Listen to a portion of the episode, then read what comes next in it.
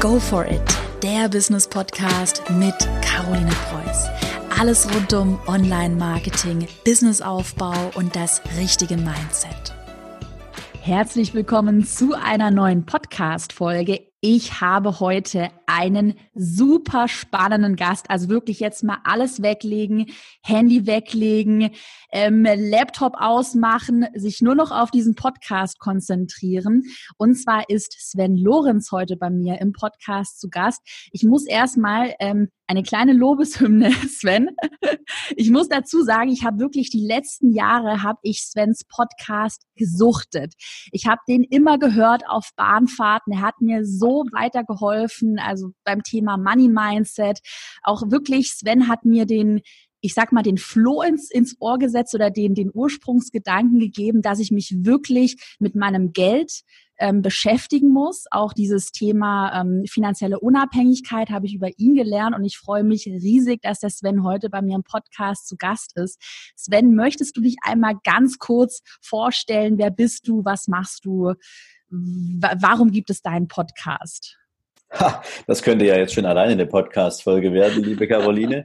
Zunächst erstmal ganz lieben Dank für deine Einladung. Ich freue mich ja. da riesig, heute mit dir über das Thema Geld, über das Thema finanziellen Erfolg, hoffentlich auch über das Thema finanzielles Selbstbewusstsein zu sprechen, weil das ist etwas, was eng geknüpft ist natürlich an das Thema Mindset. Da sind wir dann schon fast dabei. Warum gibt es meinen Podcast? Aber ich fange mal ein bisschen früher an. Ich bin 46, lebe in der wunderschönen Landeshauptstadt von Sachsen in Dresden, habe mhm. hier auch mein Unternehmen beziehungsweise meine Unternehmen. Also ich bin mittlerweile mit drei eigenen Unternehmen am Markt und ähm, ja, gekommen ist das alles eigentlich aus einer Zeit, in der ich mal losge äh, losgelaufen bin mit einer großen Vision von Banking. Ich bin also gelernter Bankkaufmann, habe da viele Jahre in dieser, in einer großen deutschen Bank, kann ja sagen, in der Commerzbank oder damals war es die Dresdner Bank, später dann die Commerzbank, habe da sozusagen meine, ja, meine Schritte hin zum Thema Geld gemacht, bin aber immer mit dem Ziel losgelaufen, dass ich persönlich Menschen dabei helfen wollte, ihre finanziellen Ziele zu erreichen. Also sich auch damit auseinanderzusetzen, wie kann man sein Vermögen aufbauen, wie kann man es entwickeln und habe den Auftrag der Bank, auch genau da drin gesehen. Natürlich auch im Ausstatten mit anderen Themen wie ein Konto und wenn da mal eine Baufinanzierung nötig ist. Aber mein Hauptaugenmerk lag damals überwiegend auf dem Thema Vermögensaufbau. Irgendwie habe ich dann äh, doch einen sehr coolen Job gemacht, glaube ich. Bin im Vertrieb immer ganz vorn dabei gewesen. Habe äh, irgendwann dann das Angebot bekommen, eine große Vertriebsregion zu leiten. Habe das dann auch gemacht und habe da natürlich den Blick hinter den Vorhang bekommen. Und wenn du einmal hinter den Vorhang schaust und die Mechanismen genauer kennenlernst, wie Bank funktioniert, und das ist in den letzten 15 Jahren dramatisch anders als in all den Jahren davor, weil wir seit diesem Einstieg in die Niedrigzinsphase quasi in den Banken kein Geld mehr verdienen. Ne? Also die Banken verdienen mit klassischem Geldgeschäft nichts mehr und mussten auf Provisionserträge und Standard umschalten. Mhm. Und das ist natürlich etwas, was dazu geführt hat, dass es nicht mehr um den Menschen ging, sondern nur noch um den Ertrag. Weil eine Bank muss überleben, eine Bank ist theoretisch systemrelevant und muss natürlich ihre Rechtfertigung für den ökonomischen Erfolg regelmäßig beweisen. Und das funktioniert eben nicht mehr über Einlagengeschäft, über Tagesgeld und, und Co., sondern nur noch über provisionslastige Geschäfte. Und deswegen haben Banken in den letzten Jahren vermehrt den Weg gesucht, ja, um Menschen mit Ratenkrediten auszustatten und ein paar mhm. andere Elemente, da können wir später noch drüber sprechen, mhm. zu nutzen, um da ein riesiges Geschäftsmodell aufzumachen. Und das war dann irgendwann nicht mehr meins. Meine moralische Kompassnadel hat da extrem allergisch darauf reagiert. Und so habe ich 2015 die Entscheidung getroffen, die Bank zu verlassen. Das mal so die berufliche Historie. Darf und ich dich nur kurz, es interessiert, sorry, dass ich dich unterbreche, das interessiert mich jetzt wirklich. Ähm, wenn du sagst Ratenkredite, was war da das, was dich so sehr gestört hat? Oder wo sagst du, dass das nicht mehr zu dir gepasst hat? Weil das finde ich wirklich interessant. Okay, dann steigen wir direkt mal ein. Ja. Ähm, dann, dann, dann, kommen wir später vielleicht dazu, was ich ja. sonst noch so mache. Nee, ähm, machen wir gleich, machen wir okay, gleich. Okay. Ähm, also du musst dir das so vorstellen. Schau dich mal auf Social Media um, was mhm. Menschen über andere Menschen lernen. Mhm. Egal ob du jetzt äh, nur hobbymäßig in Instagram unterwegs bist oder ob du in Facebook unterwegs bist, Menschen neigen ja dazu, ihr Leben im Außen immer so darzustellen, wie es im Optimalfall sein sollte. Ja. Und wir Menschen reagieren natürlich darauf. Wir, in uns entstehen Emotionen von Begeisterung bis hin zu Neid. Was leben andere für ein Leben und wie sehr hätte ich gern auch so ein Leben? Mhm. Insbesondere, wenn du dir mal anschaust, was Leute so für Urlaubsbilder posten, was sie für coole Klamotten tragen, was die Influencer-Szene da draußen eigentlich gerade so vermarktet und wie sich schon junge Menschen daran extrem mhm. orientieren. Und das sorgt dafür, dass Dinge, die noch vor 50 Jahren relevant waren, lass es mich mal so krass sagen, nämlich als meine Großeltern mir gesagt haben, hey Sven, wenn du irgendwas haben willst, dann spare doch darauf und wenn du es schneller haben willst, dann sorge dafür, dass du ein bisschen schneller ein höheres Einkommen generierst. Geh nebenher irgendwie Zeitung austragen, als ich ein Teenager war und bestimmte coole mhm. Klamotten haben wollte. Ähm, such dir einen Nebenjob, aber sorge dafür, dass du erst das Geld hast und dir es dann leisten kannst. Mhm. Heute wollen wir diese Erfüllung sofort haben, weil wir sehen es bei unserem Nachbarn. Der hat gerade ein neues cooles Auto gekauft. Ich fahre irgendwie immer noch einen blöden Toyota. Das geht so gar nicht. Der kann hier nicht sein Dreier BMW permanent vor mir, vor meiner Nase hin und her fahren. Also will ich auch so ein Auto haben. Oder ich will auch in so einen coolen Urlaub fahren. Und irgendwann sind dann die Banken auf dieses Geschäftsmodell natürlich aufgesprungen und mein Kick war dann irgendwann, wo ich gesehen habe, ich bin eines Tages, habe ich eine meiner Filialen besucht und da hatten die gerade eine Deko-Runde. Also Deko-Runde heißt, es wird von zentraler Seite in der Bank beschlossen, welche Schaufenster mit welchen Plakaten dekoriert werden, was also für den Kunden so eine Art ja, Eye-Catcher sein soll. Und da wurde gerade ein Plakat aufgehangen, auf dem stand, ähm, gönnen Sie sich doch jetzt ähm, vier Wochen oder drei Wochen Urlaub auf den Seychellen und zahlen sie einfach später. Ah, ich weiß, genau, ich weiß ganz genau, was sich daran gestört hat. Und, ja. weißt du, und du, du suggerierst einem Menschen, fahr doch jetzt mal in den Urlaub, hol dir jetzt, ja. wonach, dir, wonach dir ist, hol dir jetzt ein Stück Lebensqualität, auch wenn du, und das schreibt man nämlich nicht auf so einem Plakat, die nächsten fünf Jahre deswegen wahrscheinlich nirgendwo mehr hinfahren wirst, mhm. weil du hm. deinen Ratenkredit bezahlen musst.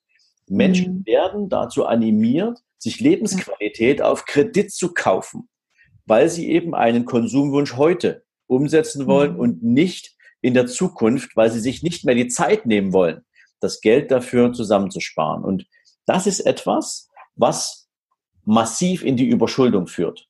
Ja. Vielleicht als Hinweis für dich und deine Community, mhm. 60, über 60 Prozent der Ratenkredite, die heute vergeben werden, werden nicht für neue Anschaffungen vergeben, sondern um alte Ratenkredite umzuschulden und mhm. dabei weitere Volumen zu verkaufen.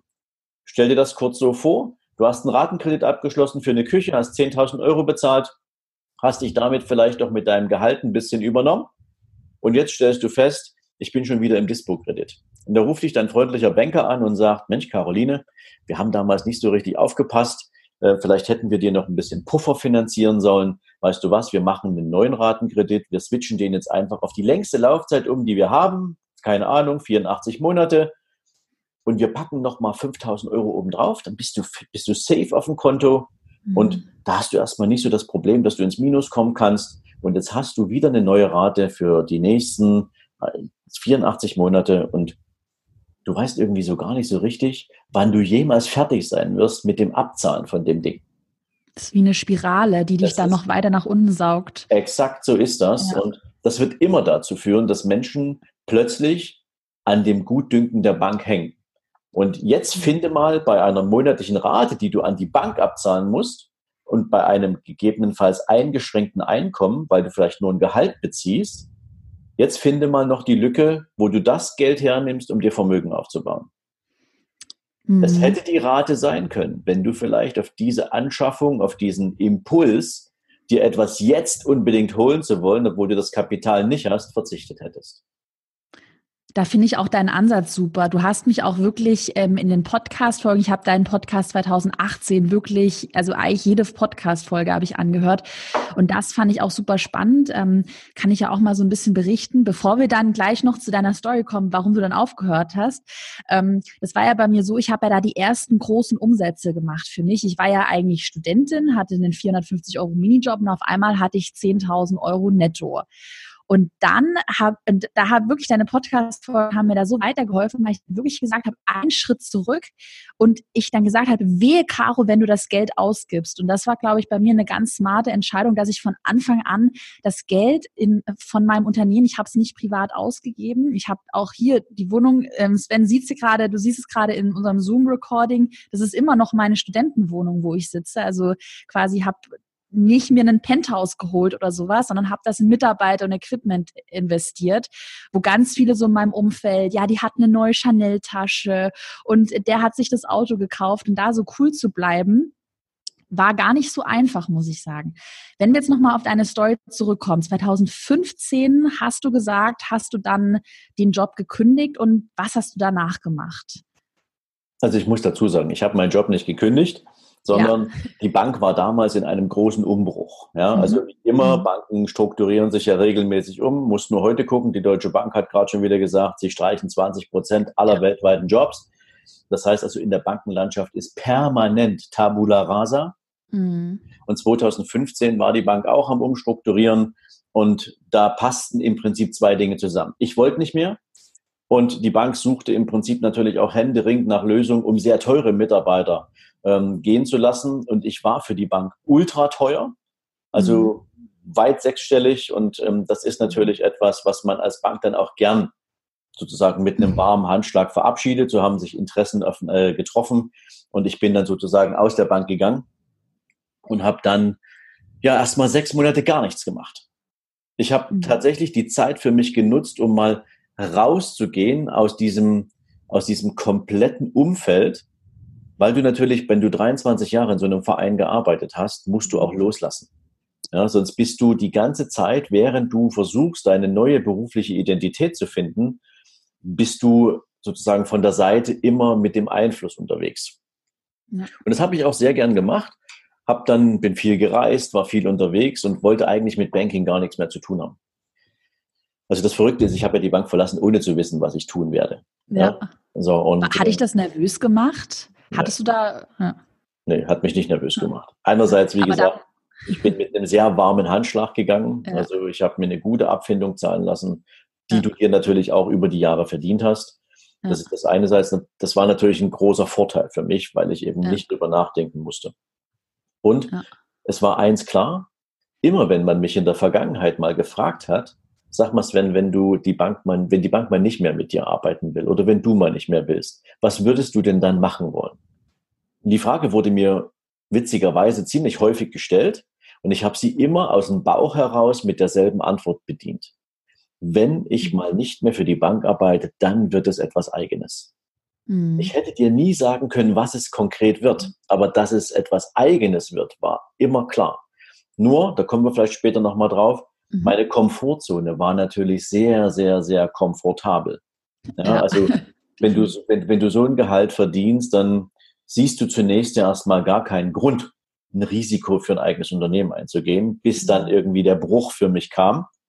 Aber das ist etwas, wo ich viel Zeit investiert habe, um mich zu finden. Ja, und dann bin ich mhm. trotzdem wieder zum Banking gegangen. Allerdings ähm, habe ich gesagt, ich möchte jetzt endlich wieder das tun, wofür ich fürs Banking mal angetreten bin ich möchte Menschen sozusagen beim Thema Vermögensverwaltung, Vermögensaufbau, Vermögensgestaltung entsprechend unterstützen und habe damals mit einem Partner gemeinsam eine Beratungsgesellschaft für Vermögensverwaltung gegründet. Weil das mhm. etwas ist, was in Deutschland, um ehrlich zu sein, sehr elitär ist. Vermögensverwaltung. Ja. Auch bei uns kannst du erst so richtig normal Kunde werden, wenn du, ich sag's mal, mindestens eine Million Euro mitbringst. Das hat einfach mhm. was damit zu tun, wie definierst du eine Zielgruppe? Wie ja. definierst du den zeitlichen Aufwand für die Arbeit mit einem Kunden und den Return, den du dafür bekommst? Ja, ich habe in der Bank viele, viele Jahre im Vertrieb ja auch gesehen, wie viele Termine du machen musst mit einem 10.000 Euro Kunden. Und mhm. das war für mich nicht, nicht das Thema. Also ich wollte nicht irgendwie durch die ganze Welt reisen und jeden Tag 20 Termine haben, nur damit ich irgendwie mein Business ans Laufen kriege. Deswegen haben wir uns entschieden, weiter oben einzusteigen. Die Leute haben übrigens dieselben Probleme wie alle anderen auch. Ja? Sie brauchen nämlich jemanden, der sich vertrauensvoll um ihr Geld kümmert. Nur ist es bei uns noch insofern ein bisschen anders, dass wir nur für Erfolg bezahlt werden, während viele Vermögensverwalter in Deutschland sich aus den, nennen wir es mal, aus den, aus den Buchwerten bedienen am Ende eines Jahres, verdienen wir nur auf realisierte Gewinne und Erträge und die Kunden vertrauen uns die Entscheidung an. Das wenn, ist gut, das ist du, wichtig. Ja, wenn du heute zu einer Bank gehst und sagst, lieber Banker, was soll ich mit meinem Geld machen? Dann wird dich der Banker beraten. Und der wird dir sagen, okay, Caro, pass auf, investier mal in das und in das und in das Produkt, aber die Entscheidung bleibt bei dir. Und wahrscheinlich mhm. hast du nicht genügend Know-how, um diese Entscheidung auch begründen zu können. Warum tust du das? Du verlässt dich auf den Rat deines Bankers, aber du bist diejenige, die die Entscheidung trifft. Mhm. Und wenn du nicht genügend Wissen hast, dann kann es sein, dass du diese Entscheidung spätestens dann, wenn sich im Markt mal ein bisschen, bisschen paar Wolken aufziehen, spätestens dann wirst du mit dieser Entscheidung hadern und emotional reagieren. Und deswegen geben Kunden an uns sozusagen diese Entscheidung ab und sagen, bitte, mhm. ihr werdet nur erfolgsabhängig bezahlt, also trefft bitte auch die Entscheidung, damit ihr erfolgsabhängig bezahlt werden könnt. Mhm. Und so lassen wir uns natürlich an dem messen, was wir für unsere Kunden sozusagen an Return erwirtschaften. Mhm. Das finde ich echt spannend. Ähm, wenn wir mal einen Schritt jetzt zurückgehen, also ich nehme mal an, ich, ich zähle noch nicht dazu, zu den äh, Menschen, die jetzt siebenstellig auf dem Konto haben, vielleicht mal irgendwann. Also kann ich ja auch mal so offen hier sagen. Ich weiß nicht, ob ich das schon mal öffentlich kommuniziert habe, aber es ist definitiv ein Ziel von mir, siebenstellig. Und ich weiß auch ähm, von meinem Mindset, dass ich das schaffen kann und schaffen werde. Wenn wir jetzt aber den Schritt zurückgehen und sagen, okay, ich starte gerade mein Business, ich bin vielleicht noch angestellt, ich habe überhaupt gar keine Ahnung überhaupt von Geld. Du kommunizierst ja ganz oft ähm, finanzie finanzielle Unabhängigkeit. Das ist ja ein ähm, ganz wichtiger, wichtiges Stichwort, was ich eigentlich auch erst durch dich so richtig verstanden habe. Also ich muss dazu sagen, ich war lange, ich hatte ja früher, ich hatte, weiß nicht, ob du das über mich weißt, ich hatte früher einen Blog. Ähm, über den Blog habe ich mit Werbekunden, also Influencer war ich eigentlich früher. Ähm, und da war es immer so, dann kam halt der Auftrag, dann habe ich Fotos produziert und habe eine Rechnung geschrieben. Und damit konnte man auch ganz gut Geld verdienen, so fünf bis zehntausend Euro pro Monat, 15.000 Euro. Aber man war halt immer gedeckelt. Und das war ein Grund, wo ich dann 2018 viel nachgedacht habe und gemerkt habe, aha, ist ja super smart, Online-Kurse zu verkaufen. Ist ja mein derzeitiges Geschäftsmodell, weil ich ja mein Einkommen, ich kann es ja nach oben skalieren, ohne dass ich mehr dafür arbeiten muss. Was bedeutet denn meine Einstiegsfrage finanzielle Unabhängigkeit für dich? Okay, ähm, da kommen wir gleich. Also da kann ich dir gleich noch ein bisschen mehr dazu erzählen. Gerne. Also finanzielle Unabhängigkeit prinzipiell bedeutet zumindest mhm. in der Welt, in der ich unterwegs bin, dass ich zu einem Zeitpunkt, den ich selbst bestimmen möchte, aus mhm. den Erträgen meines Vermögens leben kann und frei bin von der Abhängigkeit aus einem Einkommen durch einen Job oder durch mein Unternehmen oder ähnliches. Was nicht gleichzusetzen ist mit, mhm ich will nicht mehr arbeiten, ich will faul sein, ich will nur noch am Strand liegen, ich will gar nichts mehr machen. Das ist nicht die Motivation, sondern die Motivation der Menschen, die sich mit mir finanziell auf den Weg machen wollen, heißt, ich möchte zumindest die, die, die Freiheit haben, mich entscheiden zu können. Ob mhm. ich aus meinem Vermögen lebe oder ob ich aus meinem Einkommen weiterhin also mal Geld beziehe, aus dem Job oder wie auch immer. Das ist ein Riesenunterschied, ob ich das kann oder ob ich das muss. Ja.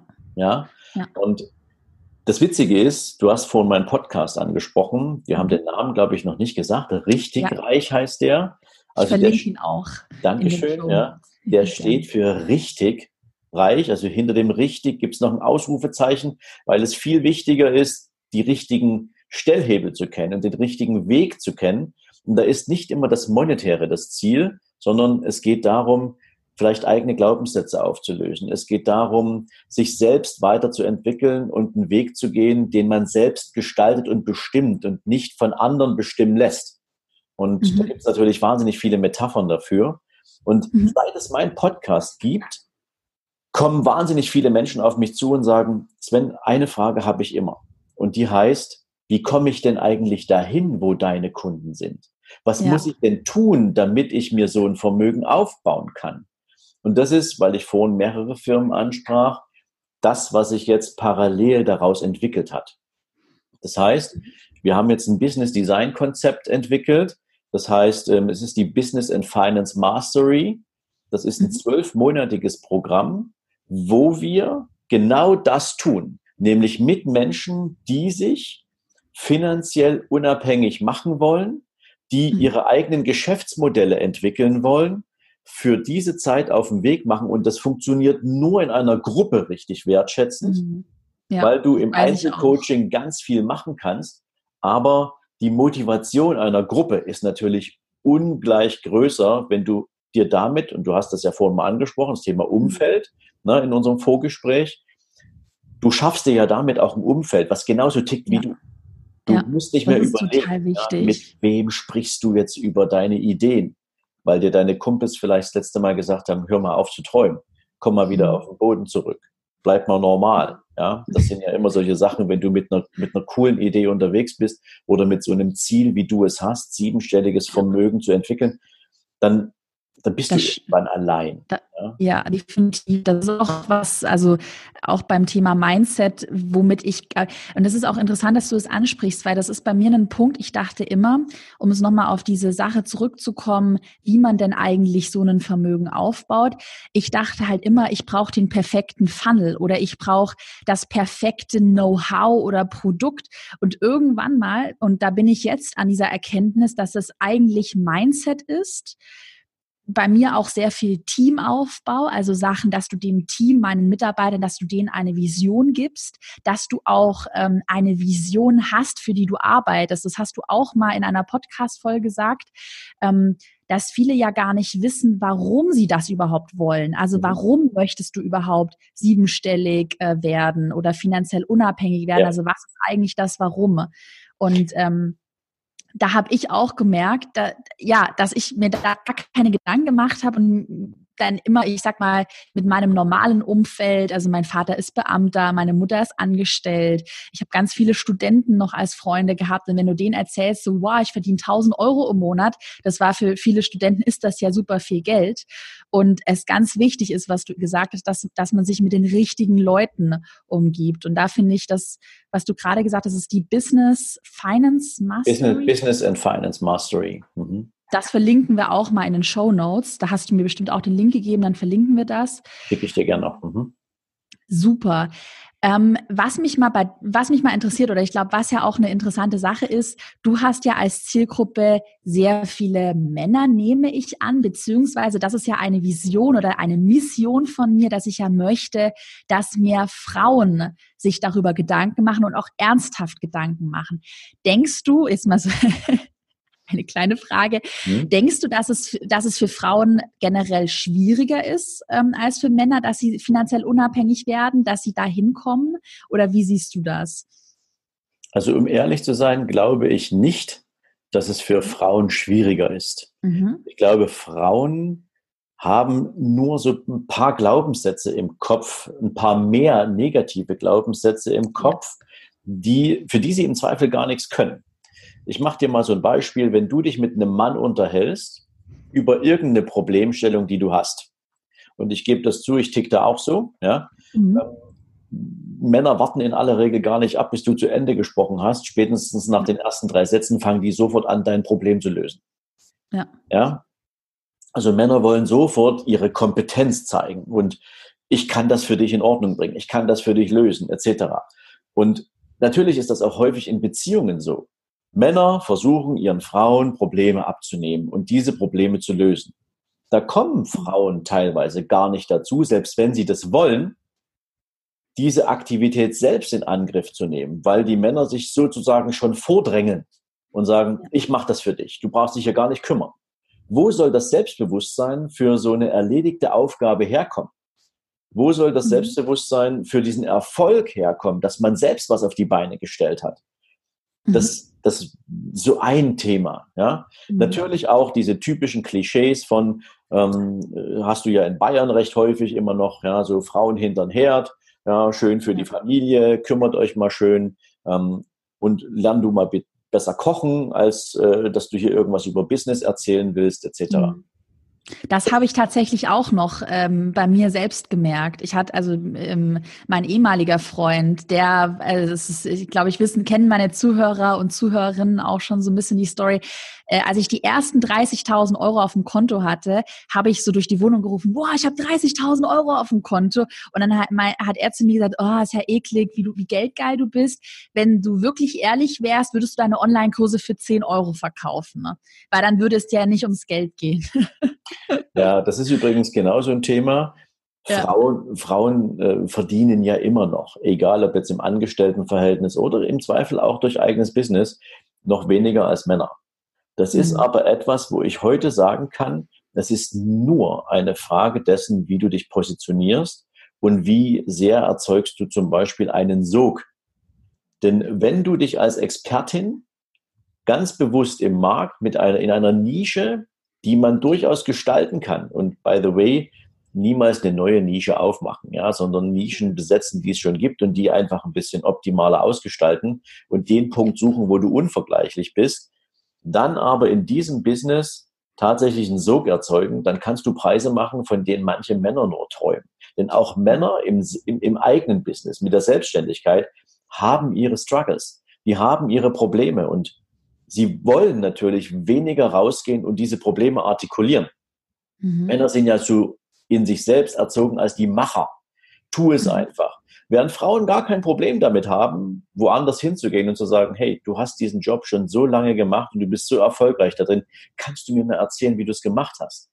Hey, und da wird dir, da wird dir erzählt. Da kannst du als Frau übrigens dieses Imponiergehabe von Männern super ausnutzen. Das habe ich, Sven, das nutze ich auch. Ja, das ist so. Das ne? Also das, das, das ja. sollten sich alle Frauen zu eigen machen. Ja? Wenn, ja. du, wenn du dein eigenes Business aufbauen willst, ähm, dann hol dir das, was Männer schon super gemacht haben. Die erzählen da in ihrem, ja, nennen wir es mal, gockelartigen Getue, ja, äh, erzählen die gern darüber. Das meine ich, die Stimme, ich bin ja auch so. Ja? ja. Nichts ist schöner, als über deine eigenen Erfolge zu sprechen, wenn ein anderer ernsthaftes Interesse daran hat. Ja. So. Aber Männer gehen eher selten zu anderen hin und sagen, hey, wie hast du das gemacht? Erzähl mal. Wir haben da irgendwie so einen ganz verkappten Stolz teilweise. Wir glauben, wir machen unsere Konkurrenz damit auf uns aufmerksam und erzählen denen irgendwie, ja, ich bin gerade auf dem Weg äh, zum großen Erfolg. Das ist ja alles Quatsch. Ja, der mhm. Markt ist so riesengroß, der ist so, da ist so viel Platz für alle. Aber Frauen haben es definitiv dann ein bisschen leichter, wenn sie den Männern so ein bisschen an der Ehre packen. Ja. Mhm. Ja, das mache ich auch. Also ich habe sehr, ich habe recht viele Kontakte, äh, wo ich auch immer sage, ja, hey, ähm, wie wäre es, wenn wir uns mal wieder treffen und äh, wir, wir tauschen uns gegenseitig aus. Und ich finde auch, was ich super wichtig finde, sich auch gegenseitig zu connecten. Also das ist ja auch, was ich, was ich zum Beispiel sehe, ich weiß nicht, ob dir das auch mal aufgefallen ist. Also ich kriege sehr viele Nachrichten immer, ja, kannst du mir mal Input geben? Und dann denke ich mal, ja, welchen Input kannst du mir denn geben? Also was, ja. was kannst du mir geben? Und also dieses Geben und Nehmen, dieses Prinzip habe ich auch von Anfang an genutzt und hat mich auch sehr, sehr, sehr weit gebracht, dass man eben Kontakte ja. aufbaut, ein Netzwerk aufbaut. Und ich glaube, das ist, was sehr viele nicht machen wenn wir jetzt aber nochmal zurück zum Thema negative Glaubens. Lass mich, lass, mich, lass mich da mal ganz kurz reinspringen, ja, ja, weil ja. das ist etwas, was ich jedem gern mitgeben kann. Wo ich, mhm. sehr, also ich, ich reagiere da nicht allergisch, aber ich bin da konsequent. Ähm, ich habe ein LinkedIn-Profil und ein Xing-Profil. Und mhm. kriege jede Woche irgendwelche Anfragen äh, für Kontakte. Und das Verrückte dabei ist, dass acht, ich glaube 98 Prozent der Kontakte kommen ohne Text. Ja. Also da will mich, da will sich nur irgendeiner mit mir connecten, aber ich weiß nicht, warum der das will. Ich weiß nicht, was dessen Ziel ist oder wo der herkommt, was, was, was wir beide von einem Kontakt haben. Und die kriegen von mir dann direkt eine Nachricht geschrieben, dass ich, dass mich interessiert, warum sie sich mit mir connecten wollen und wo der Wert ist, den sie diesem Kontakt beimessen. Und dann entsteht tatsächlich zu 50 Prozent eine Konversation und 50 Prozent melden sich nicht. Mhm. Und diese 50 Prozent, die fliegen dann aus dieser Kontaktliste auch direkt konsequent raus, weil ich weiß, die wollen eigentlich nur irgendwie äh, ihr Kontaktnetzwerk sinn, also immer unsinnig aufpusten, ja. nutzen das aber nicht. Und dann gibt es welche, die antworten natürlich auch und ein Teil von denen schreibt eben auch, ich würde gern regelmäßig in den Austausch gehen, etc. pp. Da ist aber nichts von, hey, ich finde dich spannend, ich habe da irgendwie äh, dein Profil gesehen oder ich höre deinen Podcast oder wie auch immer, sondern da mhm. ist nur saugen, saugen, saugen, saugen, saugen. Was kannst du mir Sau liefern? Ja, das ist so gut, und, dass du das mal ansprichst. Ja. Und da sage ich dann, das ist nicht der Grund, warum ich in diesem Netzwerk aktiv bin. Ja. Und auch bei denen ist dann sehr schnell das Interesse verschwunden, weil sie feststellen, dass zum Nehmen auch Geben gehört und dass das in aller Regel vorn dran gehört. Ja. Wenn ich von jemandem etwas möchte, dann fange ich nicht sofort an zu pitchen, und sage, hey, ähm, willst du mit mir zusammenarbeiten? Das ist übrigens für alle, die in Social Media aktiv sind, auch eine so eine Erkenntnis. Leute, tut mir bitte einen Gefallen oder tut euch selber den Gefallen, wenn ihr mit anderen Leuten ins Gespräch kommen wollt ähm, und ihr connectet euch über Facebook, über, über ähm, Instagram oder sonst irgendwo, bitte geht den Leuten nicht sofort auf den Zeiger mit irgendwie kann ich dein Instagram-Profil aufpushen oder kann ich dies machen, kann ich jenes machen. Ähm, ich, also ich für meinen Teil will das nicht. Mhm. Ich möchte, dass Menschen mir sagen, hey, ähm, sag mal, kannst du vielleicht in deinem Podcast mal die und die Frage stellen oder beantworten oder sag mal, ich habe gesehen das und das, ich könnte mir vorstellen, du könntest damit noch viel, viel weiterkommen. Ähm, soll ich dir mal ein Angebot machen oder soll ich dir einfach mal, ich zeige dir mal, wie das geht. Ist mir letztens passiert, ein junger Mann schickt mir regelmäßig, äh, kommt je, äh, immer irgendwie Montagabends in mein Instagram Live und dann schickt er mir einfach mal ungefragt zwei zusammengeschnittene Podcast-Folgen von mir, die ich direkt übernehmen konnte, um sie in meinem Instagram-Profil sozusagen als Story zu launchen. Sagt, hey Sven, schau dir das mal an, wenn es dir gefällt, würde mich freuen, wenn wir da mal drüber sprechen. Ist ein cooles Tool, um die Leute auf deinen Podcast aufmerksam zu machen. Da wollte der nichts für haben. Der sagt einfach mhm. nur, ich möchte den Gefallen tun, weil du gibst mir jede Menge Content. Mhm. So funktioniert die das Welt. Sorry, smart. wenn ich da jetzt mal so reingesprungen mhm. bin, aber das ist, genauso ja. läuft das. Mit dem habe ich jetzt ein Telefonat und der wird wahrscheinlich bei mir einen Auftrag abgreifen. Aber er hat erst mhm. mal geliefert. Ja, mhm. und will nicht nur haben. Das ist ganz, ganz wichtig. Ja, das ist auch was, äh, oder für mich diese ganze, dieses ganze Unternehmertum, ich bin da ja auch eigentlich so reingeschlittert. Also ursprünglich habe ich ja meinen ersten Blog gestartet, also ohne Spaß, weil ich dachte, nach meinem BWL-Studium habe ich dann bessere Chancen auf einen Angestelltenjob in einer Werbeagentur, quasi, dass ich das als Portfolio benutzen kann und bin ja dann so reingeschlittert und habe dann irgendwann gemerkt, dass dieses ganze Unternehmertum so viel mehr ist. Und mittlerweile bin ich an einem Punkt, wo ich erkenne, erkannt habe, das Ganze, wie man einen Funnel aufbaut, wie du eine E-Mail-Software richtig nutzt, das ist eigentlich so erst die Spitze vom Eisberg. Und was darunter liegt, sind eben diese Sachen, wie kommunizierst du mit Menschen? Oder auch, was ich gelernt habe und ich glaube, das ist auch was, wo besonders ist, wo ich mich als Frau, wo ich mir sehr schwer getan habe, mich selbst zu verkaufen. Und da ertappe ich mich immer noch dabei, dass ich zum Beispiel oft sage, ja, tut mir leid oder ich bin mir unsicher oder ich weiß nicht so recht. Und das sind so Sachen, wo ich echt zu mir auch sage, so, Caro, hey, sowas wird aus deinem Vokabular gestrichen, ähm, verkauf dich besser und stell dich selbst besser dar. Das war wirklich ein riesiges, riesiger negativer Glaubenssatz. Das sagst du ja auch, dass man, ich weiß nicht, du hast es mal in einem Podcast so ausgedrückt als Gerümpelecke, mhm. dass jeder ja so in seinem Gehirn so eine Gerümpelecke hat und ich habe es auch gemacht, dass ich wirklich diese Ecke eingeschlossen habe, beziehungsweise ausgemistet habe. Und da war ein riesiger, riesiger Glaubenssatz bei mir, dass ich das nicht verdient habe. Das erste Geld, was ich hatte durch Online-Kurse, habe ich ja irgendwie nicht verdient. Ähm, zum das Thema. Ist, hm, das, das, ja. das, hat natürlich wahrscheinlich auch was damit zu tun. Ähm, ich mache das mal so ein bisschen äh, salopp. 10.000 mhm. Euro ist ein toller Ertrag ne, oder ist ein toller ja. Verdienst. Jetzt, jetzt stell dir mal vor, das wären 5 Millionen gewesen und du hättest die im Lotto gewonnen. Ja, das ist für jemanden, der vielleicht ein Leben lang arbeitet, eine Riesenzahl und der kann, mit, der kann mit dieser Zahl nicht umgehen. Du hast jetzt natürlich Arbeit vorangestellt und hast dafür plötzlich aber viel mehr Geld eingenommen, als du dieser Arbeit an Wert jetzt zugemessen hast. Ja. Na, du hast gesagt, ich habe einen Online-Kurs aufgenommen, das hat mich vielleicht einen Tag gekostet oder zwei. Mit dem ganzen Zusammenschneiden, mit allem, was dazugehört, hast du eine Woche Zeit investiert, alles zusammengenommen. Und jetzt kommen so viele Menschen auf die Idee, diesen, diesen Kurs gut zu finden. Und da sind wir beim Thema Skalierbarkeit. Plötzlich mhm. drehst du im Prinzip an der Schraube, plötzlich stellst du fest, viel, viel mehr Menschen interessieren sich dafür.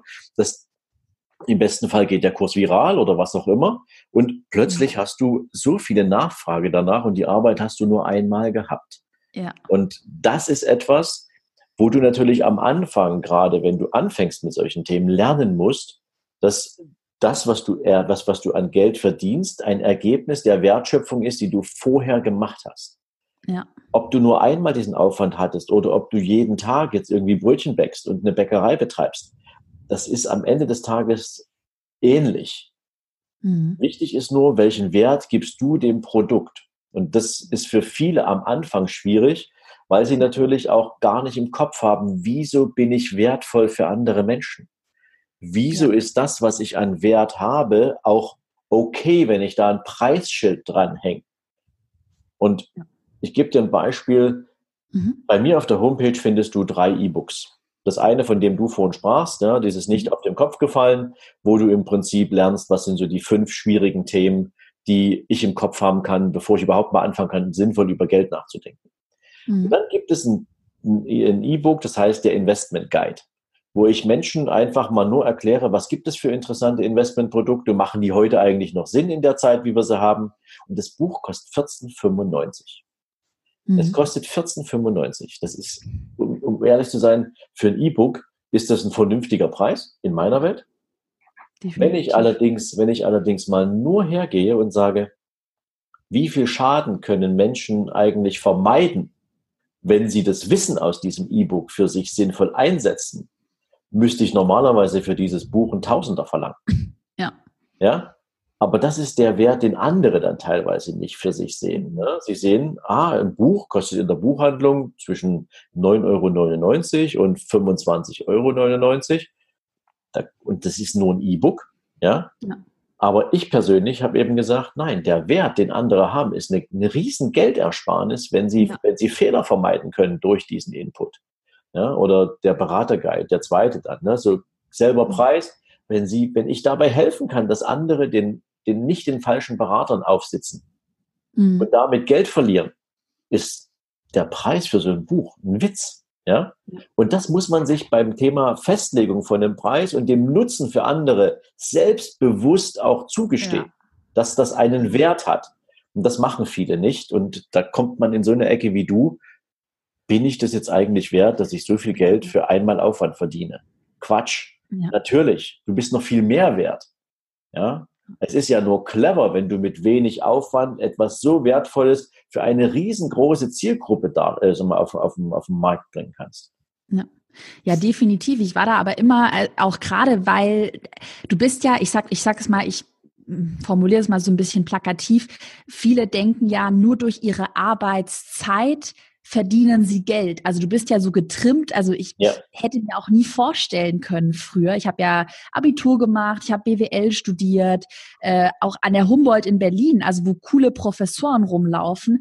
Und du wirst aber von dem Mindset immer so darauf getrimmt, naja, klar, dass du auf die Stunde bezahlt wirst. Ja, klar, dass du dann ein Jahresbruttogehalt verdienst. Und äh, diese ganze Sache, dass du ja, dass du ein Produkt erstellst, dass du dann skalieren kannst, dass du dadurch ja auch irgendwann mal, wenn dann das Unternehmen läuft, einen passiven Cashflow generierst. Das war für mich am Anfang so dieser, dieser Mind-Switch, dieser, dieser, diese Veränderung in meinem Denken, ja. ähm, die mir irgendwie, die ich irgendwie nicht verarbeiten konnte. Also es hat bei mir wirklich mindest, also mindestens ein Jahr gedauert, obwohl es sich ja jetzt so rational ist es ja total mhm. einfach. Es hat ein Jahr gedauert, bis ich das erkannt habe.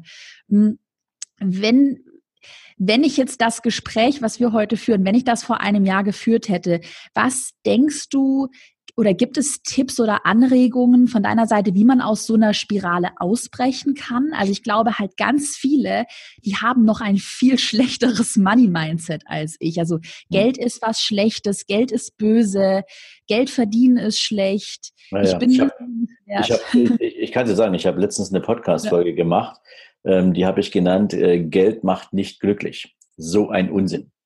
Mhm. Und auf diese Podcast-Folge habe ich eine E-Mail bekommen von jemandem, der sich extrem persönlich dadurch angegriffen gefühlt hat, ähm, weil er sagte, ein so ein Beispiel war zum Beispiel, äh, habe ich äh, mit eingebracht, wenn du mit deinem Freundeskreis unterwegs bist und du willst nicht permanent bei jedem auf der Couch hocken, dann unternehmen Freunde auch gern mal was gemeinsam, vielleicht auch mal eine kleine Kurzreise.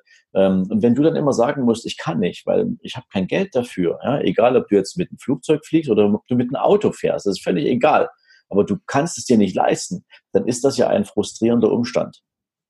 Mhm. Etwas nicht mit deinen Freunden machen zu können, weil du das Geld dafür nicht hast, ähm, das ist zwar jetzt kein Indikator für, den, für die Qualität einer Freundschaft, aber wenn die Gruppe ein bisschen größer ist und der größte Teil der Gruppe sagt, ja, wir möchten jetzt meinetwegen mal nach Amsterdam fahren, ähm, und mhm. du bleibst halt zu Hause, dann wird sich die Gruppe doch die Lebensqualität nicht kaputt machen lassen, weil du dir das nicht leisten kannst. Mhm. Sondern dann wird die im Zweifel sagen, hey, das ist total schade, aber wir fahren da jetzt mal hin. Ja, so.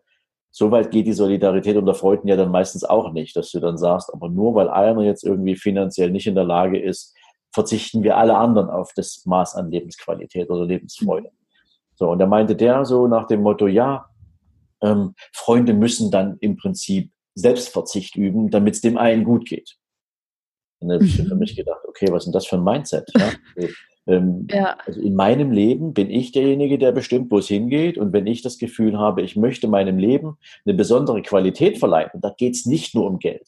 Da geht es vor allen Dingen auch um, um die Bildung, die ich, mir an, die, die ich mir aneigne, um die Bücher, die ich lese, um die Zeit, die ich mit meinem Sohn verbringe, die Zeit, die ich mit meiner Partnerin verbringe. Also all die ganzen Dinge, die ja nicht unbedingt nur mit Geld zu bezahlen sind, sondern wo es um die Qualität des Inhalts geht. Mhm. Ähm, da lasse ich mir da nicht von jemandem anders erzählen, äh, was ich darf oder was ich nicht darf. Ja? So, ähm, ja. Also es, es ist häufig so, dass wir in unserem Umfeld natürlich Menschen haben, die unser Mindset drücken, weil sie selbst weiter unten stehen. Und unten steht ja. jetzt immer so in der eigenen Wertigkeit, die sie sich selbst geben, wo sie mhm. sich selbst nicht erlauben, etwas zu tun. Und mhm. da gibt es so eine schöne Metapher, die heißt so sinngemäß, ähm, äh, lass dich nicht von jemandem runterziehen, ähm, denn dessen Problem ist, der ist ja schon unten. Ja? Also ähm, du brauchst dich nicht mit jemandem vergleichen, der dich runterziehen will, weil der steht wo ganz anders. Sondern die Leute, die das machen wollen, die wollen eigentlich nur, dass du nicht noch weiter weggehst, weil du dann für die nicht mehr greifbar bist. Und das ist das, was du auch schon mal eingangs gesagt hast. Ja. Irgendwann verändert sich dann dein Umfeld. Irgendwann verändert sich das, ja, die, die Gruppe von Menschen, mit denen du dich umgibst, weil du einfach sagst, das macht viel mehr Spaß, sich mit Menschen sozusagen zu umgeben, die dein Mindset teilen, die dir nicht den ganzen Tag erzählen, warum die Dinge nicht gehen. Ja, es das gibt, hasse ich. Das ja, hasse ich. ich sag's mal so, es gibt natürlich Schicksale. Gar keine mhm. Frage. Und es gibt auch Menschen, die sind auf die eine oder andere Weise gehandicapt. Und trotzdem auch die haben Möglichkeiten. Ich habe letztes Jahr jemanden interviewt, ähm, Janis McDavid, ein junger Mann, ähm, ich glaube, der ist noch nicht mal 30, keine Arme, keine Beine. Und der ist Speaker. Ja, der fährt mit seinem eigenen Vito durch die Stadt ähm, und hat keine Arme und keine Beine. Also wenn jemand wie der dem Leben trotzen kann und sagt, ich versuche diesem Leben die besten Seiten abzugewinnen, die ich kann, dann kann das jemand, der bei voller Gesundheit ist, erst recht. Also da gibt's für mich überhaupt kein Zucken und keine Diskussion. Aber wie oft erzählen sich Menschen gern so diese Geschichte von den eigenen Unzulänglichkeiten? Warum können sie etwas nicht? Weil es so sehr beruhigt, weil die Masse derer, die das auch betrifft, so unendlich groß ist und man tatsächlich mit dem Finger auf all die anderen zeigen kann, die es in deren Augen vermeintlich geschafft haben.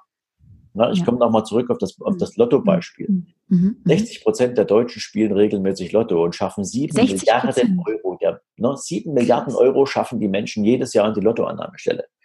Crazy, wusste ich nicht. Caro, sieben Milliarden Euro schaffen die Menschen in die Lottoannahmestelle jedes Jahr. Weitere drei Milliarden schaffen die Menschen jedes Jahr in Casinos, in Spielbanken, in Wettannahmestellen etc. Zehn Milliarden Euro verbunden mit der Hoffnung auf einen glücklichen Umstand. Mit einer Chance von 100 Millionen zu eins. Crazy. So. Jetzt kannst du bei Lotto, kann ich dir jetzt schon sagen, diese, die Hälfte der gesamten Lottoeinnahmen gehen direkt an Bund und Länder. Das heißt also, das ist wie eine freiwillige Steuer, die da jeder zahlt. Das darf sich der Staat komplett einstecken. Und die anderen 50 Prozent werden im Prinzip zur Auszahlung von den Lottogewinnen genutzt, etc. Jetzt stell dir mal nur vor, der typische Lotto der typische Lottospieler ähm, gibt im Monat ungefähr 120 Euro aus für Lottospielen. Wenn 120 das, Euro. Naja, du hast eine Verrückt. Mittwochsziehung, du hast eine Samstagsziehung, ja. irgendwie 12 Euro pro Veranstaltung, da kommst du schon auf ein paar Euro. Und okay. die meisten spielen ja nicht bloß einen Schein, die spielen ja mehrere. Hm. Und jetzt stell dir einfach mal vor, du nimmst diese 120 Euro und schaffst sie auf dem Investmentprodukt, auf dem Investmentkonto und lässt die mal für die nächsten zehn Jahre für dich arbeiten. Mhm. Da wirst du natürlich noch kein riesiges Vermögen aufbauen, aber du wirst zumindest etwas aufbauen, während du den Rest mhm. eigentlich nur dem Staat schenkst. Das mhm. Spannende ist, dass genau die Leute oder viele von diesen Menschen, die auf dieses System Glücksspiel hoffen, Lotto oder, oder, oder Wetten oder wie auch immer, dass die also dadurch ja ausdrücken, ich hätte gern ein finanziell unabhängiges Leben. Sonst würden die das ja nicht machen. Ja, das macht keiner, schmeißt der Geld aus dem Fenster und sagt, ich habe zu viel davon. Sondern da ist ja. ja eine Hoffnung mit verbunden. Das heißt, diese Freiheit hätten sie gern. Aber hinter ihrer Gardine stehen sie zu Hause und beobachten den Nachbarn, wie der gerade mit seinem Porsche in die Einfahrt fährt und sagen sich, das hat er nicht verdient. Das, ja. das ist ja nur Glück. Und der Teufel scheißt sowieso auf den größten Haufen. Ja, und all diese ganzen Vorurteile werden dann gepflegt, kultiviert obwohl man selbst gerne ein Teil davon wäre. Also man muss immer auch ein bisschen über, für sich überlegen, bin ich ein Teil einer solchen Heuchelei oder gönne ich anderen Menschen den Erfolg und bin bereit, sie auch mal danach zu fragen, um von ihnen zu lernen. Das ist übrigens ein Prinzip, was in Amerika super gut funktioniert. Da gehst du zu deinem Nachbarn und sagst, wow, tolles Auto. Lass mich mal, lass mich mal äh, äh, hören. Wie hast du das geschafft? Was hast du dafür gemacht? Kann ich das von dir lernen? Geht das für mich auch? Das ist ein Prinzip, das funktioniert dort genauso. Ja? Mhm. Und deswegen glaube ich, ist es viel wichtiger, zunächst erstmal auch zu lernen, sich in großen Zahlen zu bewegen. Wenn du heute mal fragst, in deinem Umfeld oder vielleicht auch deine Hörerinnen, weiß ich jetzt nicht genau, aber mhm. lass uns mal ein Spiel spielen oder ein mhm. Beispiel äh, konstruieren. Wenn du heute mal auf dein Kontoauszug guckst oder überlegst, was war der jemals größte Betrag, den du an einem Stück auf dem Kontoauszug gesehen hast, dann ist der bei den meisten Menschen fünfstellig maximal. Ja, das ist so mhm. typisch in Deutschland. Wir haben Durchschnittsvermögen pro Deutschen von 8, ich glaube 28.000 Euro. Das heißt mhm. also, da, da wird der, der, der größte Teil der Menschen in dem Bereich liegen. Und jetzt stell dir mhm. mal vor, du machst daraus noch zwei Nullen hinten dran. Ja, und mhm. sagst, ich stelle mir jetzt mal vor, ich habe 2,5 Millionen Euro. Ja, mhm. da ist das für die meisten Menschen schon eine Zahl, wo die sich nicht mal ansatzweise vorstellen können, sowas zu besitzen. Ja. ja. ja. Und jetzt kannst du das, um das Thema Mindset umzuklappen, kannst Aha. du jetzt hergehen und sagen, wir gehen mal von einem anderen, von einem anderen Blickwinkel ran und sagen, Aha. Stell dir mal vor, du hättest heute die Chance, für dich festzulegen, wie groß soll der monatliche Ertrag aus deinem Vermögen sein, der dir dein Leben finanziert. Ja. So, und das könnte man ja mal sagen, Caro. 10.000 Euro wären für viele Menschen wahrscheinlich schon ultra viel Geld jeden Monat. Mhm. Nehmen wir mal 5.000 Euro her. 5.000 hätte ich auch vorgeschlagen. Und ja. sagen, wenn du heute aus deinem Vermögen 5000 Euro jeden Monat als Ertrag bekommen würdest, ohne dass das Vermögen dabei kleiner wird, sondern mhm. nur Ertrag, also Zinsen oder Rendite, ja, ähm, Dividenden beispielsweise, dann bräuchtest du dafür ungefähr 1,6 Millionen Euro. Ja, das habe ich auch bei dir. Das habe ich ja? in deiner Podcast-Folge. Das hast du ganz oft in deinem Podcast angesprochen schon. Und das war auch äh, letztes Jahr bei mir ein Ziel. Ich habe es dann auch von hinten mal durchgespielt. Ähm, genau. Ja. Genau. Also, und damit wir das für deine Hörerin auch ein bisschen mhm. präsent machen können, jetzt heißt das ja nicht, du brauchst die 1,6 Millionen Euro heute. Es geht ja nicht um jetzt. Es geht darum, dass du dir vorstellst, dass du 5000 Euro, nämlich 60.000 Euro jährlich als Ertrag aus deinem Vermögen bekommst. Und dann, liebe Hörerinnen und Hörer, seid ihr für den Rest eures Lebens mit diesem Betrag unterwegs. Wenn ihr mit dem richtigen Investor oder mit dem richtigen Anlageberater arbeitet, mhm. beispielsweise, ne, der sich dann vielleicht auch für euch kümmert. Aber das heißt, dann kommt auch die Generation, die nach euch kommt, in den Genuss dieser Erträge. Ja. Wenn das der monatliche Betrag ist, den ihr haben wollt. Und jetzt müsst ihr eigentlich nur noch eins machen. Je nachdem, wie alt ihr jetzt seid, gebt ihr diesem Ziel einen Termin. Ja. Und das heißt, meinetwegen, in 20 Jahren willst du bei 1,6 Millionen sein. Und jetzt gibt es ja, du hast es vorhin angesprochen, auf eine andere Art und Weise das Thema Zinseszins. Mhm. Und jetzt kann man relativ entspannt runterrechnen. Da gibt es auch Rechner im Internet dafür, kannst du runterrechnen und sagen, wenn ich in 20 Jahren bei 1,6 Millionen Euro sein möchte und ich unterstelle jetzt mal, und die Rendite ist durchaus äh, okay, 7% steuerfreien Zinseszins. Dafür gibt es Modelle. Ja, also mhm. wen das interessiert, der kann da auch gerne mal auf mich zukommen. Aber Modelle gibt es da, wie du das machen kannst. Dann lernst du sehr schnell, dass du vielleicht irgendwo so, keine Ahnung, 1500 Euro im Monat zur Seite legen musst, um an dieses Ziel zu kommen.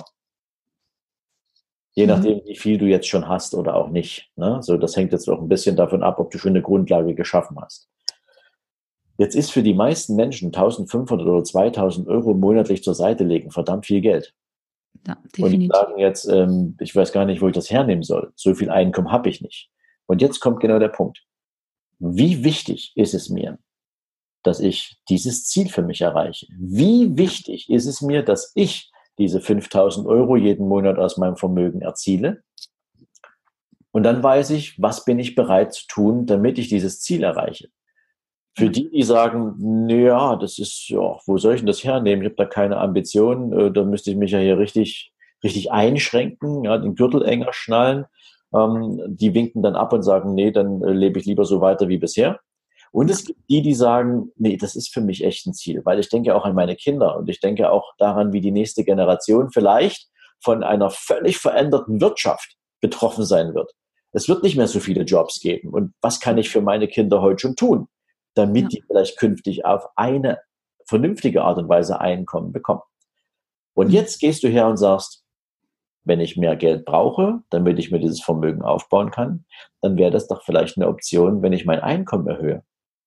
Definitiv. Und da sind wir wieder bei der Geschichte bei meinen Großeltern, die mir gesagt haben, hey, fang doch an zu sparen und erst dann leistest du dir was.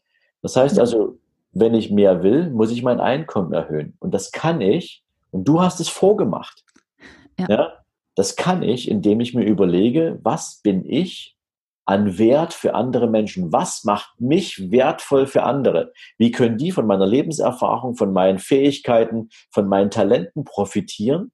Und was kann ich für eine Zielgruppe damit erreichen? Mhm. Und kann ich da ein Preisschild dranhängen? Natürlich ist das nichts, was man mal eben mit einem Fingerschnipsen auf den Weg bringt. Da muss ich mir schon Gedanken machen. Wie verpacke ich so hm. eine Dienstleistung oder diesen Wert? wie spreche ich eine Zielgruppe an, wie erschaffe ich mir Reichweite, Sichtbarkeit und ähnliches.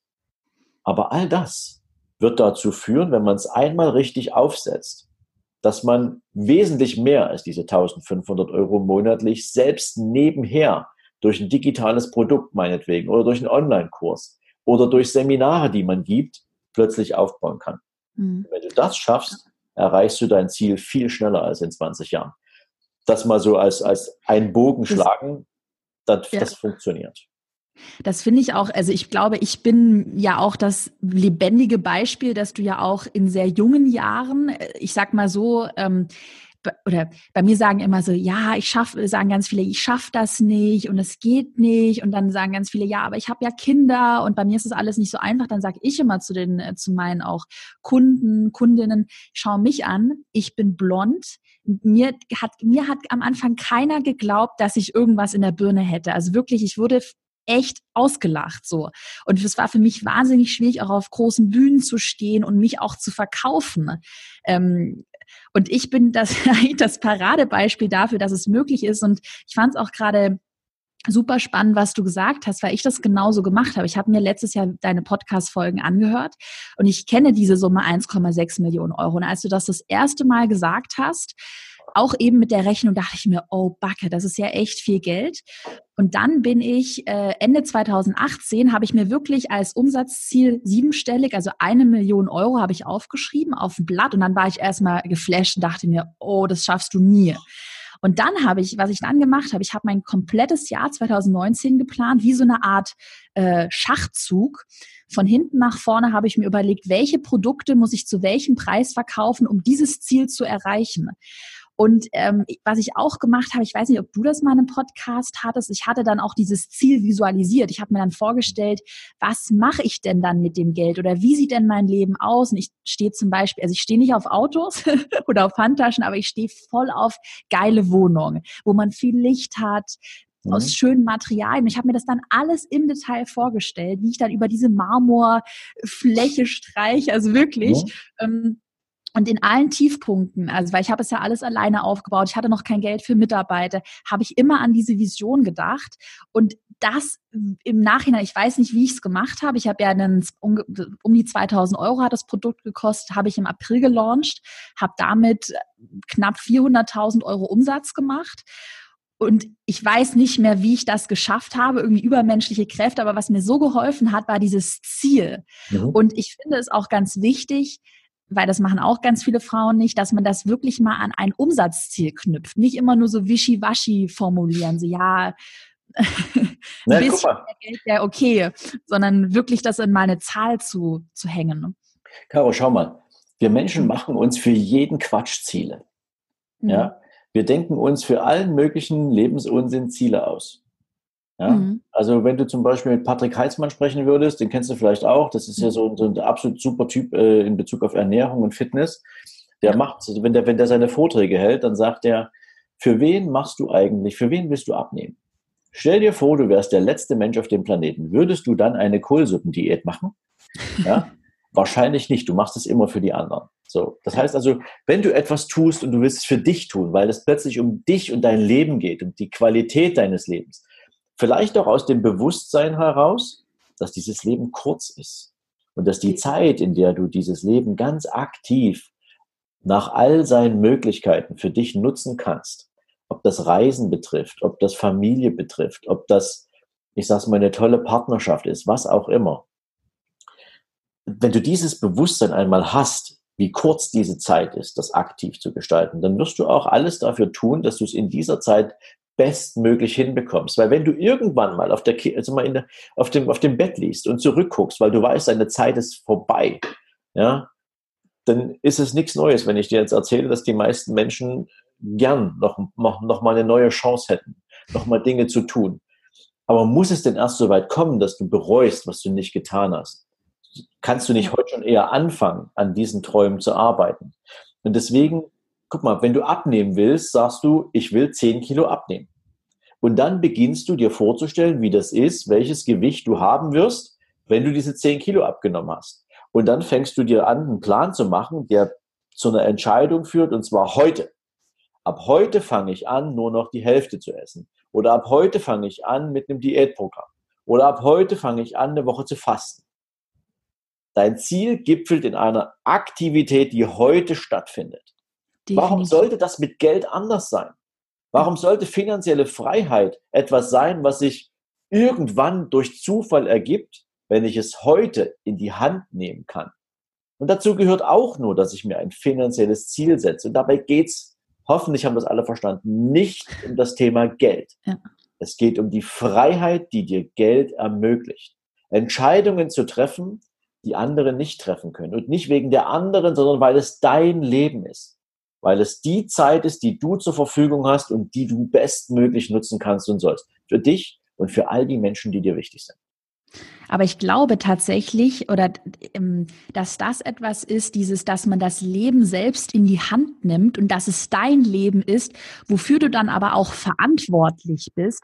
Ich glaube, dass das so ein Punkt ist, das musste ich auch lernen, den viele noch nicht richtig verstanden haben, weil sie und das sehe ich auch teilweise, sage ich mal ganz ehrlich, das sehe ich auch bei meinen eigenen Kunden, wo ich sage, Leute, erstmal googeln, und meistens findet ihr, findet ihr eine Lösung für euer Problem und dann könnt ihr mich immer noch gerne fragen, aber bitte stellt mir nicht sofort zehn Support-Anfragen, wenn ich dann für euch googeln muss. Und ich glaube, also es geht ja nicht darum, dass ich keine, nicht gerne Fragen beantworte. Aber dieses eigenständige Handeln ist, glaube ich, was, was ganz viele vielleicht auch verlernt haben. Also gerade in meiner Generation, ich bin ja noch sehr jung, ich weiß ja noch an der Uni, ähm, ja, da hast du alles gelernt, was der, der Prof dir gesagt hat. Und du hast gar nicht hinterfragt, ob das überhaupt Sinn macht, was der dir erzählt. Und ich glaube tatsächlich, dass das, dieses, dieser Punkt, das Leben also zu erkennen, dass man für das eigene Leben verantwortlich ist, dass das halt viele nicht richtig verstehen oder nicht. Ich weiß es nicht. Ich weiß nicht, an was es liegt. Ja, du kannst ja zum Beispiel so rangehen, dass du dir so ein ganz einfachen, ganz einfaches Verhaltensmuster auf, also mal selbst auferlegst. Mhm. Das habe ich mit meinen Mitarbeitern früher auch immer so gemacht. Ja, Mitarbeiter neigen ja dazu, die kommen zu dir und sagen, ich habe ein Problem, Chef, löst das mal. Ja. So, das ging mir irgendwann so tierisch gegen den Strich, dass ich gesagt habe, hey, ihr seid doch alle erwachsene Menschen. Ihr habt doch alle einen eigenen gesunden Menschenverstand. Ähm, niemand hat euch abtrainiert, eigenständig zu denken. Natürlich gibt es sicherlich ein paar Leitplanken innerhalb eines Unternehmens, aber wenn ich immer derjenige sein muss, der das Problem löst, bin ich auch die größte Fehlerquelle. Ja. Weil es ja nur darum geht, dass man alles bei mir abladen kann und dann natürlich auch alle aus der Verantwortung raus. Und wenn es nicht läuft, dann ähm, bin ich halt der Buhmann. Wenn es super läuft, ähm, dann teilt ja auch niemand gern den Erfolg. Ne? Ja. So. Also habe ich gesagt, pass auf, ihr könnt gern zu mir kommen, wenn ihr eine Herausforderung zu managen habt, wenn ihr ein Problem zu bewältigen habt. Aber Fakt ist eins, das Erste, was ihr macht, ist, ihr beschreibt mir das Problem in drei Sätzen. Und dann sagt ihr mir, was eure erste Idee dafür ist, um dieses Problem zu lösen. Und nur wenn wir dann feststellen, dass dieses Problem durch eure Idee nicht gelöst werden kann, können wir gern in Medias Res gehen und überlegen, ob es noch Alternativen gibt. Aber bitte kommt nicht nur mit dem Problem zu mir, sondern sagt mir bitte auch, wie ihr es angehen würdet. Und dann mhm. gebe ich euch gern mein Feedback dazu.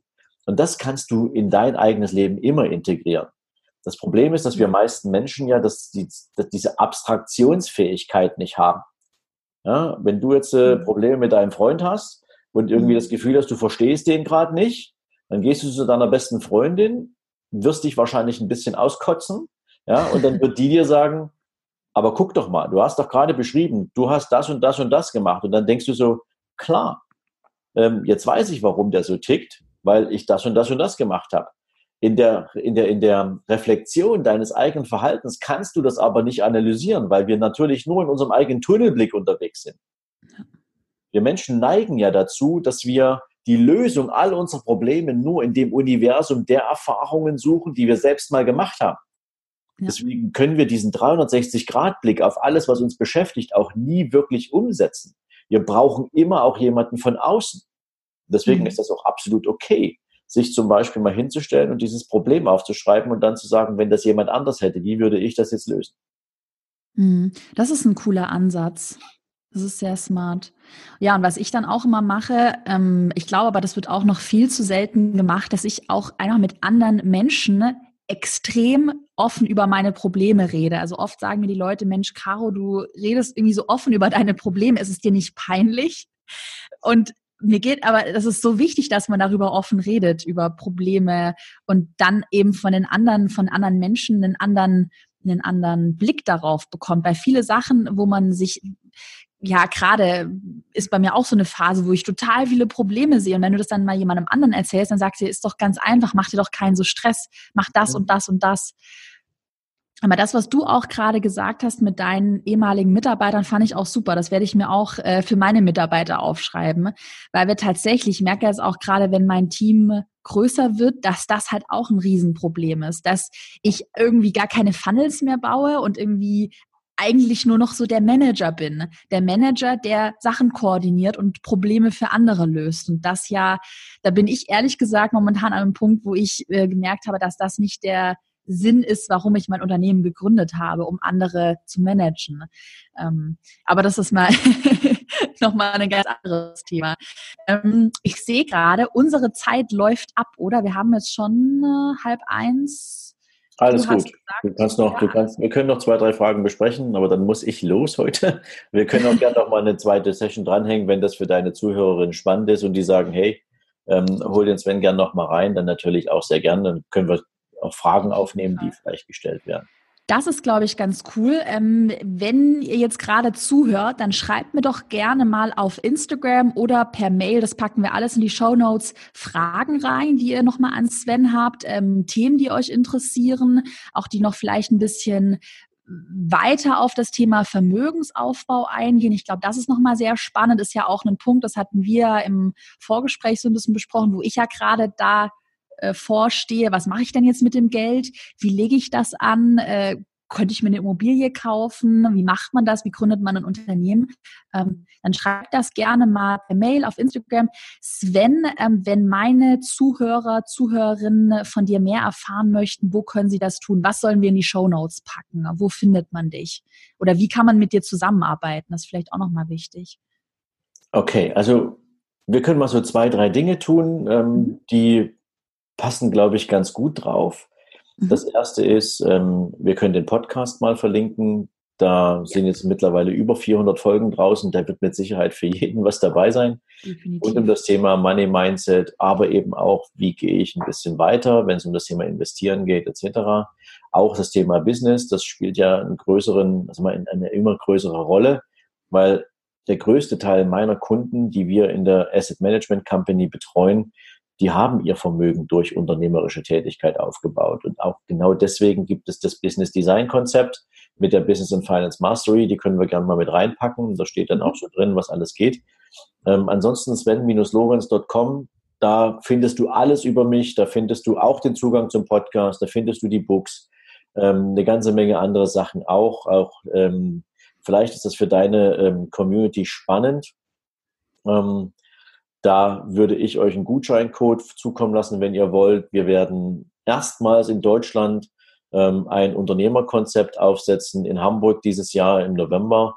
Das wird die mhm. Unternehmeroffensive Deutschland sein. Uh, sehr spannend. Ist ein cool. Dreitages-Event ähm, mit sehr, sehr spannenden Speakern.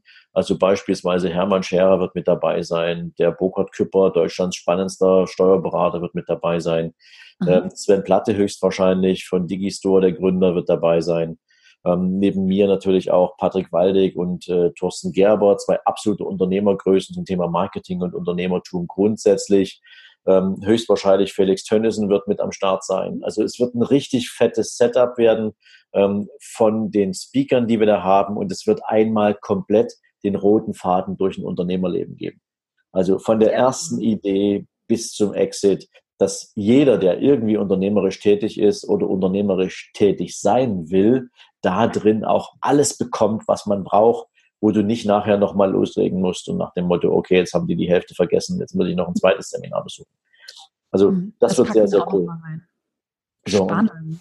Und ansonsten, wie gesagt, sven-lorenz.com, da findest du alles. Also, also wenn du da ein bisschen bei Kontakthitten guckst, findest du auch den Zugang äh, zu meiner Assistentin, da kannst du deine Fragen hinschicken. Ich nehme die natürlich entweder dann individuell auf. So, und seit ein paar Tagen gibt es auch etwas, da bin ich vertreten, das heißt Upspeak. Hm, ähm, Kenne ich nicht. Der ein oder andere kennt das vielleicht. Upspeak ähm, schicke ich dir gern mein, äh, da mein, mein Link mit dazu.